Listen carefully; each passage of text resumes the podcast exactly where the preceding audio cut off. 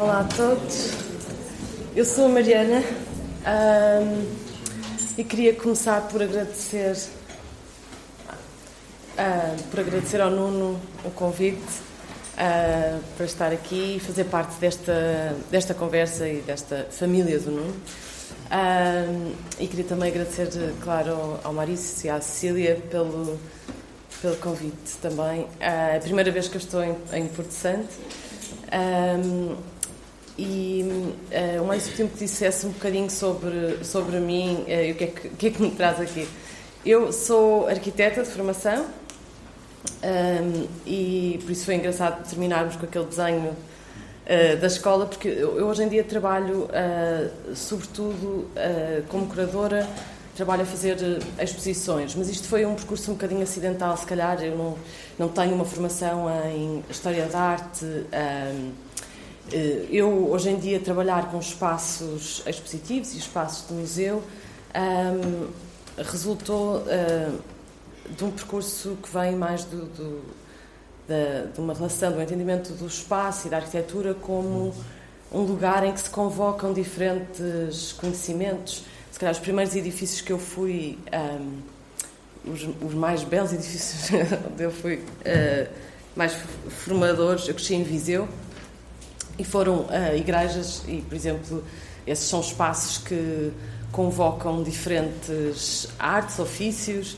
um, objetos um, e que se, se, vão sobrepondo ao longo do tempo e que vão construindo um, uma espécie de um espaço comum. E na arquitetura sempre me interessou essa, esse lado menos autoral ou mais uh, uh, plural de relação de diferentes conhecimentos e, e, de uma colaboração que pode existir no mesmo momento uma autoria que é sempre partilhada, que pode ser num momento ou que se pode desenvolver ao longo do, do tempo. E, portanto, quando eu penso em... eu comecei por fazer eh, projetos desde restaurantes a intervenções no espaço público, sempre em colaboração com outras uh, com, com designers, artistas, comunidades, uh, e eram sempre projetos que começavam com uma colaboração e depois essas colaborações eram exponenciais. Um, e foi um pouco por eu começar a criar esses espaços que acabei por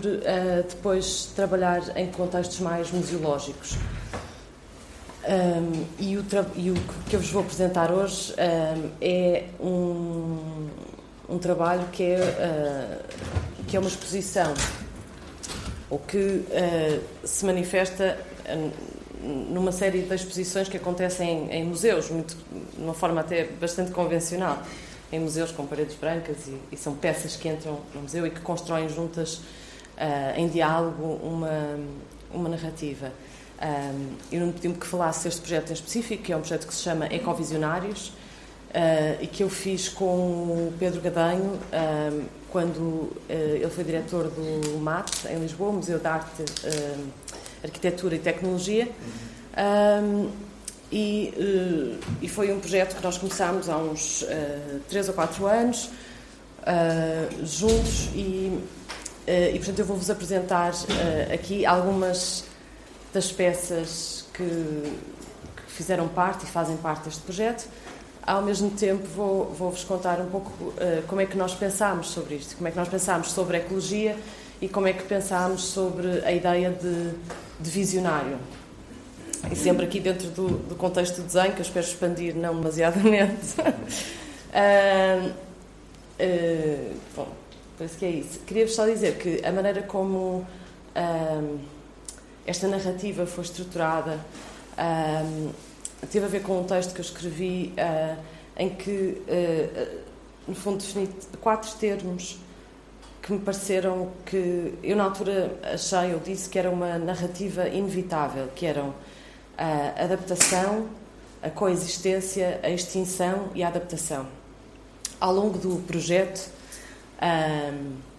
eu percebi que essa narrativa não é tão inevitável como eu imaginei no princípio. E o, este projeto teve origem no MAT, em Lisboa, e depois teve uma, uma variação um, em colaboração com o Matadero, em Madrid, e com a equipa curatorial do Matadero, com a Rosa Ferré, a Ana Ar, uh, os ELI, que são um grupo de arquitetos, e juntos revimos essa estrutura. E eu já vos falo um pouco sobre isso. Um, e agora, uh, para a semana, abre uma nova versão deste projeto que vai ser na Royal Academy em Londres. E mais uma vez com a equipa curatorial nós damos outra volta à, à, à exposição. Uh, mas eu vou-vos apresentar na estrutura original uh, como ela começou.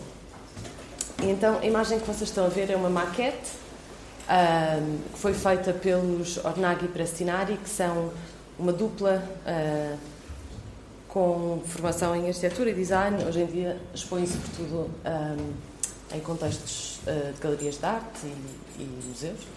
E eles fizeram esta maquete, uh, uh, que é uma maquete de uma paisagem industrial do norte de Itália, de onde eles são. Um, e esta maquete tem uma particularidade que é, um, ela é também uma máquina. E volta e meia, estas unidades fabris que, que estão aqui representadas deitam fumo. Uh, e o fumo é um elemento que raras vezes é pensado no desenho arquitetónico. É um elemento fugaz, mas se calhar não tanto neste contexto ecológico contemporâneo. E, esta maquete tem esta particularidade de, por um lado, uh, deixar que o fumo tome conta do, do, desta representação arquitetónica e depois tem esta lâmpada ao fundo que é um jogo de escala. Portanto, a, a, a, lâmpada ao fundo, quando nós vemos a imagem assim, como nesta projeção, ela é uma espécie de um pôr-do-sol. Um, quando, uh, mas quando nós pensamos na, na maquete enquanto uma representação, um objeto no seu tamanho real, ela é também uma lâmpada de emergência. Ela é precisamente uma lâmpada de emergência, daquelas vermelhas. Um, e, portanto, esta esta era a primeira peça que, um, que se podia ver quando se entrava na exposição. Uh, e eu gosto muito desta maquete porque, precisamente por este jogo, por ter este jogo de escalas, não é? este paradoxo, e por outro lado, porque uh, estabelece esta relação entre a tecnologia industrial, é uma paisagem industrial, e uh, um efeito imediato do, do fundo dessa paisagem industrial, uh, no fundo, é um, um ponto de entrada uh, para nós e neste, na definição deste primeiro momento que nós definimos como o desastre, que é esta primeira primeiro momento desta, desta tal narrativa.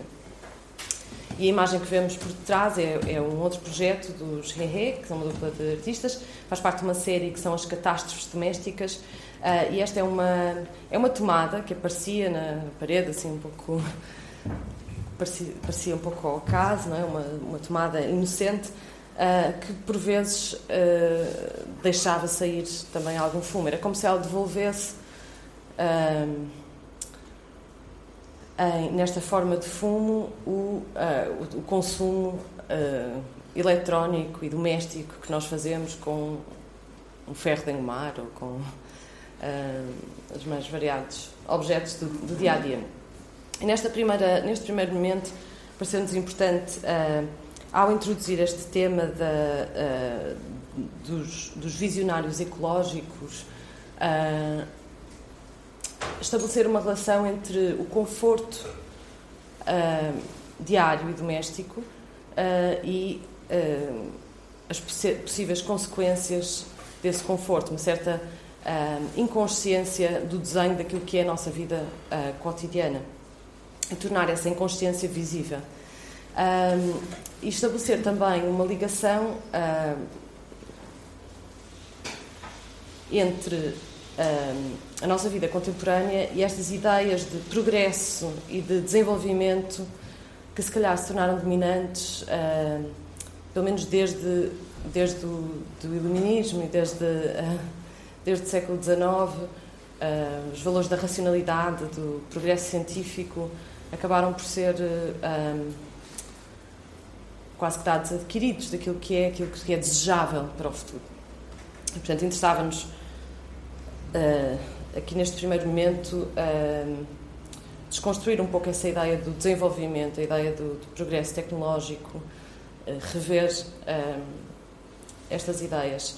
e também no contexto que uma exposição destas para o grande público tem que fazer, uh, refletir um pouco sobre este termo, este termo que tinha acabado de surgir ou que se tinha tornado mais, mais e mais comum, que era o antropoceno, é? esta, esta, este termo que define uma nova era geológica em que uh, marcada pela ação humana, portanto é um reconhecimento que o, nós humanos uh, desenhámos a paisagem de tal forma que a transformámos e, e demos origem a uma nova era, era geológica.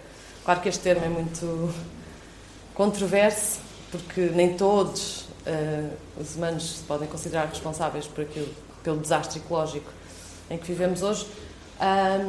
Mas, curiosamente, quando uh, o termo foi inventado ou cunhado uh, no ano 2000, um,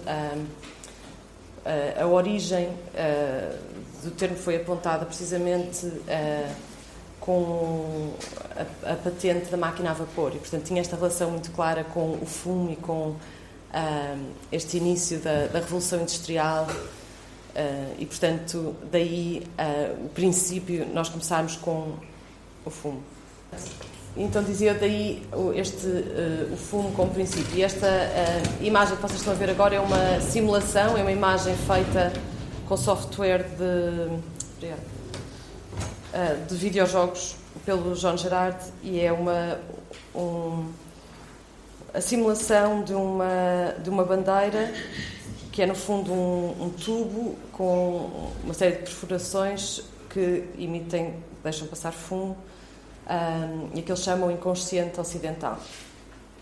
Esta, uh, embora seja uma simulação, esta uh, imagem é uma é realista, ou seja, ela representa um lugar verdadeiro que é, um, que é Spindle Top, que foi uma das maiores reservas de petróleo nos Estados Unidos, onde a Texaco e muitas outras empresas petrolíferas estiveram presentes durante anos e anos e anos mas hoje em dia Spindletop é uma paisagem deserta e é uma paisagem seca de petróleo, ou seja, acabou.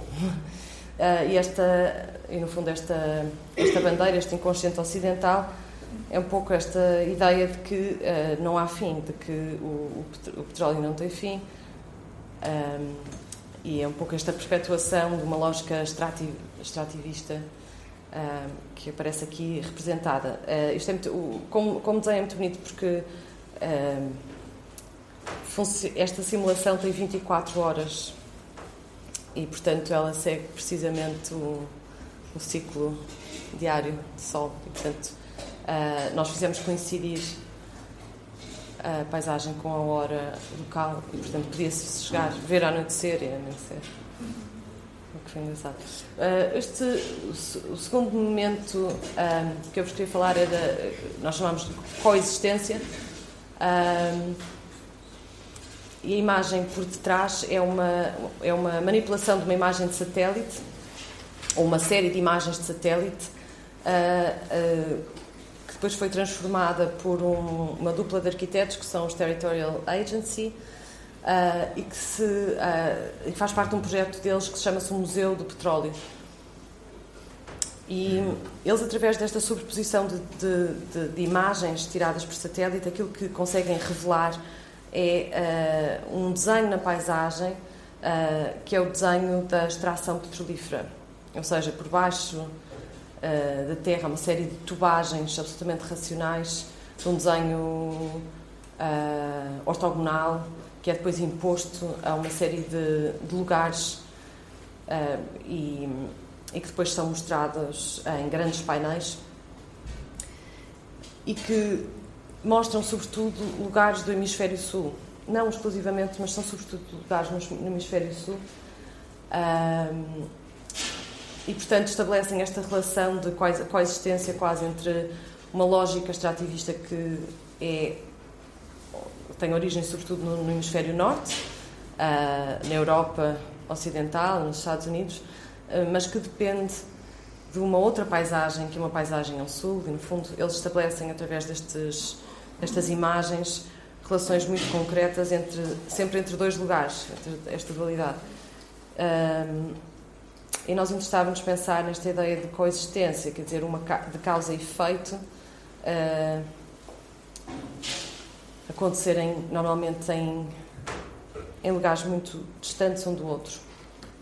Uh, e se calhar o, o exemplo mais óbvio para nós todos, porque se calhar o objeto que nós todos hoje temos connosco é um, um telemóvel, quase toda a gente provavelmente tem, e esses telemóveis provavelmente todos têm uma bateria de lítio. Uh, e nós queríamos aqui falar um pouco desta. desconstruir um pouco esta ideia de, de, de sustentabilidade que domina muitas vezes o, o discurso em torno da tecnologia, do design, da arquitetura. Uh, e, e, revelar que mesmo os sonhos mais sustentáveis, por exemplo, se calhar quando uh, nós pensamos em sustentabilidade, assim ao nível dos telejornais, a pessoa se calhar mais que aparece mais vezes é, por exemplo, o Elon Musk, não é? com os seus sonhos absurdos de ir até Marte um, e construir baterias, carros elétricos, baterias de lítio por todo lado. E aquilo que é menos visível, normalmente, é a, a escala da, da indústria e da, o volume de extração que é necessário, é que está por detrás deste sonho, por exemplo, das baterias elétricas. E esta é uma, é uma paisagem que foi filmada por uma dupla de arquitetos, que são os Unknown Fields Division, uh, que juntamente com alunos todos os anos fazem uma viagem a um, a um lugar que é um pouco, que revela um pouco este inconsciente tecnológico. Uh, e aqui, vocês que estão a ver, é, um, são minas de lítio, a céu aberto, uh, e que na Bolívia. E no fundo é o reverso da medalha desta ideia da, da, da, da giga factory, não é? Do, que o Elon Musk imagina, no fundo, para alimentar tantas baterias de carros são necessários muitíssimos tanques desta, deste, deste volume. E este projeto, uh, que aqui só, só aparece uma imagem, claro, mas é um projeto de investigação uh, muito profundo do, dos Unknown Fields Division e que uh, põe em questão a vontade de, de abrir mais e mais minas de lítio e, sobretudo, no Salar de Uyuni, que é um deserto branco, não é um deserto de sal, que tem por, por baixo a maior reserva de lítio do mundo. Isto em Portugal faz particular, hoje em dia faz mais sentido ainda do que há dois anos, porque há uma enorme polémica em torno da, da extração de lítio ou não. Um, mas aqui uh, me interessa muito neste projeto esta ideia de tornar visível um, aquilo que normalmente permanece um pouco escondido. Uh, e esta é só uma, uma, uma montagem da, da projeção, de, da, neste caso, de um monitor com vídeo que mostra o, o salário de Uni e depois uma maquete que eles fizeram, que é uma maquete uh, bastante artesanal, uh, de uma, é uma bateria, na verdade é uma bateria de lítio, que tem um, um vulcão por dentro, que tem que ver com. que estabelece uma relação com com algumas histórias mitológicas locais.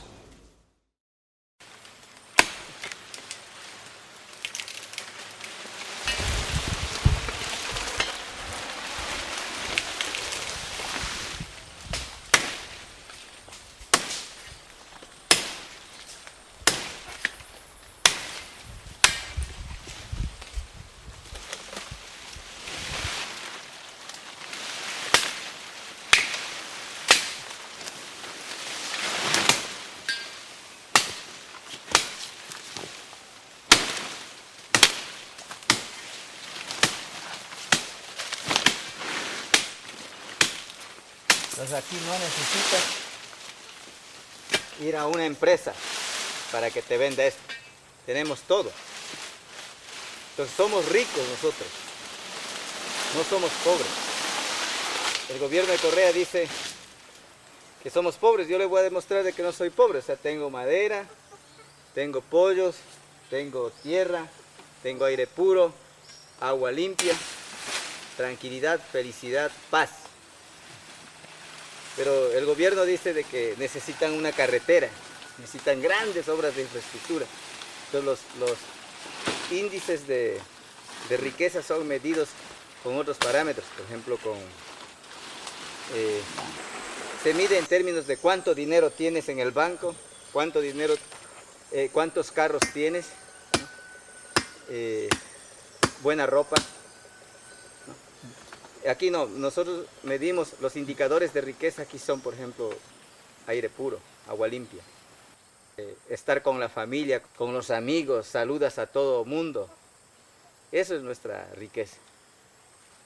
Esta era uma, uma projeção, é um filme, é um, um, um vídeo ensaio uh, feito a partir de imagens documentais uh, que uh, o Ursula e o Paulo fizeram, uh, como eu disse, na, na, em torno da floresta amazónica, que hoje em dia, e desde há muito tempo, está sob uma grande, grande pressão de indústrias madeireiras, petrolíferas, e, portanto, este, este trabalho documenta e torna visível, por um lado, esta luta das comunidades indígenas pela proteção da floresta como um bem que é essencial à vida destas comunidades. Mas, por outro lado, e aquilo que para nós, no contexto de fazer uma exposição em Lisboa, teria talvez mais sentido, era uh, confrontar-nos com um outro modo de pensar, uh, um, um, outro modo de ver o mundo e um entendimento da floresta uh, através desta perspectiva indígena, esta, da floresta como uma entidade cosmológica. E que aqui neste trabalho é particularmente forte, a forma como, como é apresentada, uh, porque uh, documenta um dos casos que se tornou mais paradigmático, que foi uh, a da comunidade de Sarayaco, que acabou por ganhar um processo em tribunal, falando na, na, voz da floresta e apresentando esta ideia de, da floresta como uma entidade que tem direitos. E, portanto, foi um, um processo absolutamente revolucionário, no sentido em que conseguiu provar em tribunal que a floresta é uma entidade jurídica e que tem, tem os seus direitos.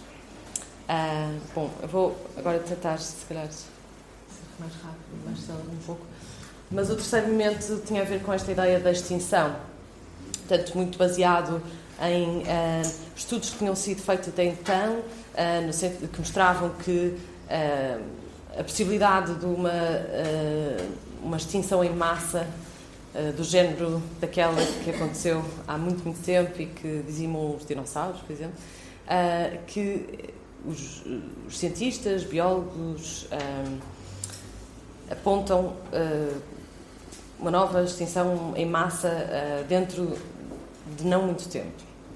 Obviamente que isto é controverso, mas desde que nós temos a exposição saiu um relatório uh, o IPBS, não é, que é uma, uma, uma entidade intergovernamental para os estudos das alterações climáticas que mostrou que uh, nos próximos uh, ah, 10 anos vai haver provavelmente um milhão de espécies que vão, que vão ser uh, extintas. E, portanto, interessava-nos lidar aqui com esta imagem de o que é que significa uma extinção em massa, mesmo que não seja esta ideia fatalista de que a nossa própria espécie está em extinção, mas o que é que significa a extinção de, de outras espécies que estão intimamente ligadas com com a nossa. Um, uh, e uma das peças que uh, nós mostrávamos confrontava as pessoas com uh, uma outra espécie, que é uma espécie extremamente resiliente, que são as anémonas, e que têm, as anémonas vivem há muitos mais anos do que, espécie, do que nós, do que os humanos, estão muito mais preparadas, são muito mais robustas, são muito mais resilientes face ao aquecimento global. É uma espécie que nós consideramos que. Isto, isto foi um projeto dos Rimini Protocol, que fazem peças de teatro um, uh, automatizado, ou seja, um, isto era uma instalação, entrava-se nesta instalação e havia. Todas as pessoas têm uh, headphones e, e, e, portanto, ouvem uma, uma narrativa Uh, e ao, em frente a elas tem um tanque com anémonas uh, verdadeiras. Portanto, foi um, um, projeto feito em colaboração uh, com engenheiros biólogos, uma operação significativa. E ao longo desta narrativa houve-se a voz de vários especialistas que dizem, por exemplo, que as anémonas não têm cérebro, porque as anémonas não são, enquanto espécie, não são, ou enquanto um animal, não são, não, é, não são inteligentes uh, e ao mesmo tempo confronta-nos com isso, com a resiliência de uma espécie e com a nossa própria concepção daquilo que é, o que é que constitui inteligência animal ou vegetal e como é que essa inteligência se comporta face às grandes ameaças que, que, se, que se, nos deparam, como, como, esta que é a crise climática atual. E, portanto, uh, aqui uh, neste, esta imagem mostra um momento de vergonha total de, destes cinco humanos que se veem confrontados com, com a situação.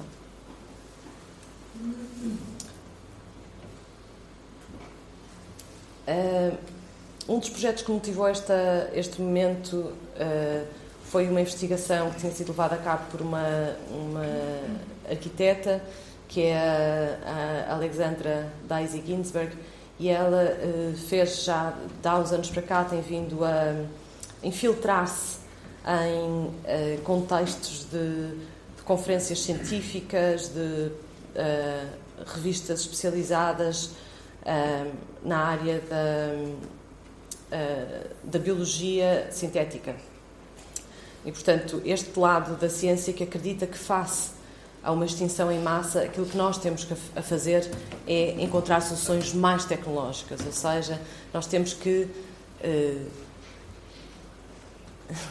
temos que ser mais engenheiros, temos que ser mais, temos que desenhar mais. Faça isto, temos que criar soluções que transformam a natureza do, mais, do, de uma maneira mais inventiva. E então ela, enquanto arquiteta, eh, designer, não é? enquanto uh, uma pessoa que vem deste campo do desenho, é através do desenho, neste caso, o que ela fez foi começou, começou a, a desenhar o que é que estas espécies futuras alteradas geneticamente poderiam ser. Então ela desenhou uma série de animais que seriam, que se vê ali à direita, estão representados naquelas quatro uh, conjuntos de imagens, uh, que são uma espécie de animais-máquinas que têm efeitos uh, muito específicos na paisagem de propagar determinadas sementes, de purificar o ar. e, portanto, ela, com este, no fundo, ela muniu-se deste conhecimento científico que estava a circular em publicações, em conferências, e começou a apresentar nesses mesmos lugares imagens do que é que a realidade que eles, que eles estavam a falar, a especular sobre, que, como é que poderia ser. E depois começou a introduzir na paisagem. Esta imagem do lado esquerdo introduz algumas destas novas espécies na paisagem. E o que isto gerou foi uma enorme controvérsia, uh, porque o tornar visível esta ideia é extremamente, ou revelou-se extremamente perigoso nesses contextos e indesejável. E, portanto, ela começou a ser afastada a pouco e pouco depois destes destes contextos científicos uh, e a ter criar autênticas uh, debates e, e guerras nestes, nestes contextos. Um,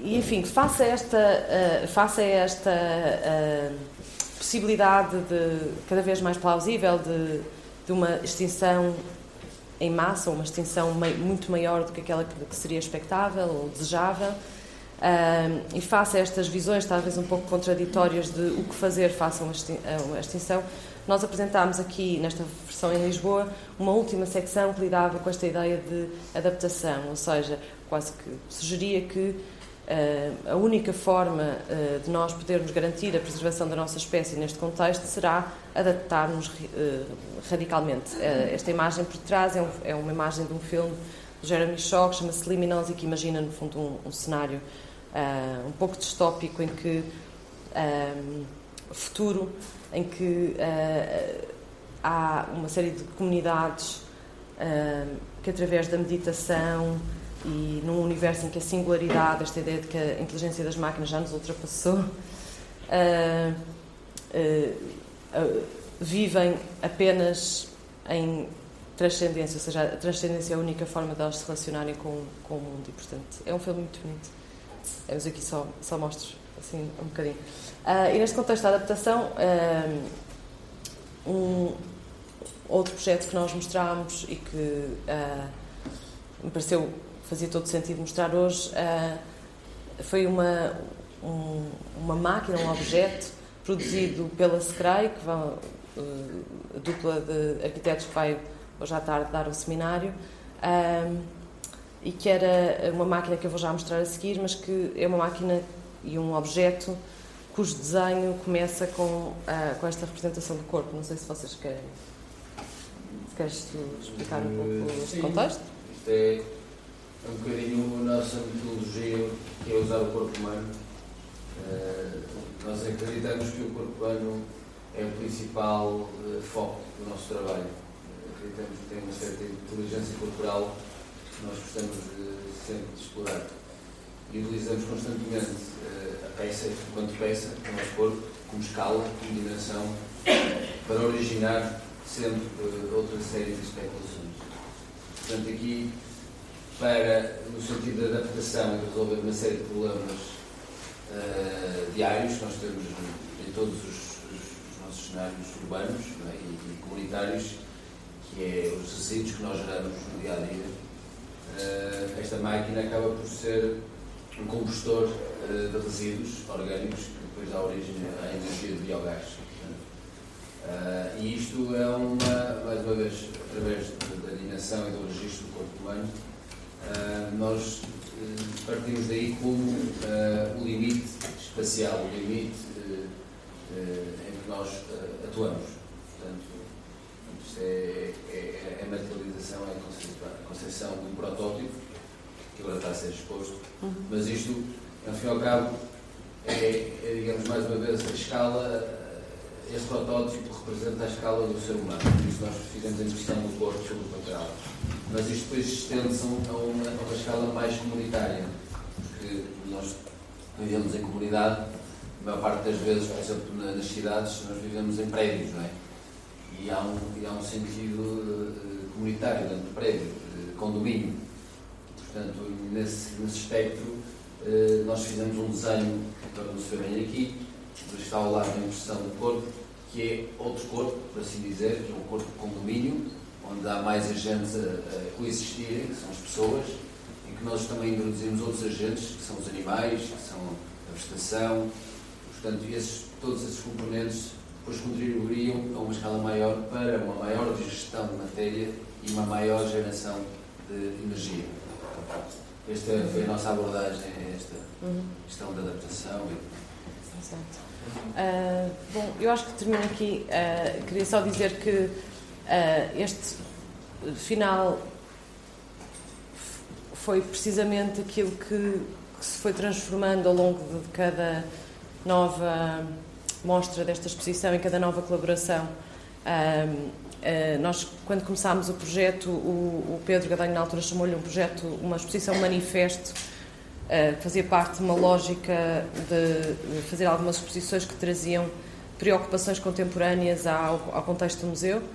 Um, e, e, este- e não foi uma exposição que fosse pensada uh, com este intuito de depois circular por outros museus. Foi só uh, foi uma exposição que foi feita no MAT, em colaboração com quatro outros museus, e fez-se um livro conjunto. Uh, e a ideia era que cada lugar pudesse fazer a sua manifestação. Mas, entretanto, um, surgiu um pouco esta vontade de depois transformar, mesmo a própria exposição que nós apresentámos no MAT, transformá-la e levá-la para outros lugares. E foi precisamente este final, esta ideia da adaptação, que sofreu as maiores variações, consoante o contexto em que, em que era mostrado.